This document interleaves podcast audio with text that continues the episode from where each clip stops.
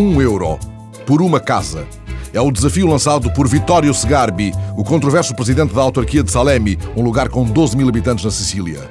Segarbi, crítico de arte que se dedicou à política e é conhecido por intervenções desabridas em programas televisivos e que já trocou a bandeira comunista pela da Força Itália, tendo entretanto criado um pequeno partido liberal com o seu próprio nome, Liberal Segarbi, considera que aquilo que falta à Itália são ideias provocadoras e desafios. Aí está o seu, lançado na sua página na internet www.vitoriosegarbi.it. Desde que se comprometa a reabilitá-la em dois anos, usando os materiais da região, qualquer pessoa pode comprar por um euro um dos 3.700 imóveis atingidos por um terremoto em 68 e abandonados pelos proprietários no centro histórico de Salemi. Já há 7 mil ofertas de vários lugares do mundo. Nomes ilustres como Peter Gabriel ou Máximo Moratti, o presidente do Inter, aderiram à iniciativa de Segarbi, para quem o dinheiro é irrelevante face ao desafio de revitalizar Salemi. Um adeus ao papel. A partir de hoje, o Seattle Post Intelligencer, que se editava há 146 anos, deixa de se publicar em papel. É um jornal histórico dos Estados Unidos que centra agora a sua atividade na edição eletrónica, convertendo-se no primeiro diário exclusivamente digital do país. SeattleT.com encetou o novo rumo com o anúncio de que termina uma era e outra se inicia. Um estudo do Instituto Max Planck do Desenvolvimento Humano em Berlim e uma conclusão: os músicos de um grupo também sintonizam as suas ondas cerebrais.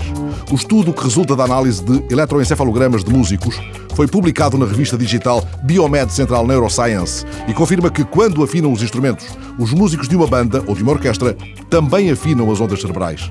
Os cientistas tentam agora perceber se essa afinação resulta da audição da música ou se produz antes de começar a atuação. Uma canção. Somos todos criminosos, agora. Composta pelos Pet Shop Boys, em memória de Jean Charles, o jovem brasileiro que a polícia inglesa confundiu com um terrorista suicida e abateu à queima-roupa em julho de 2005 no metro de Londres.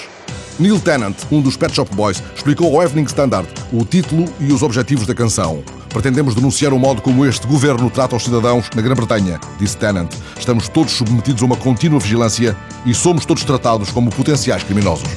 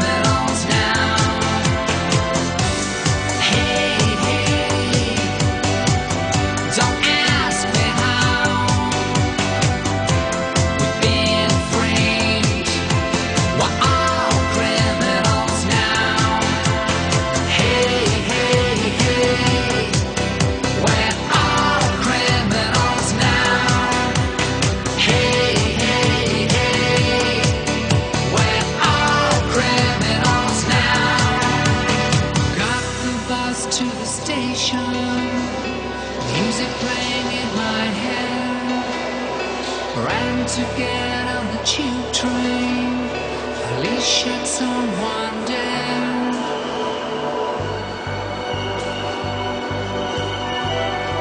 So ask me how.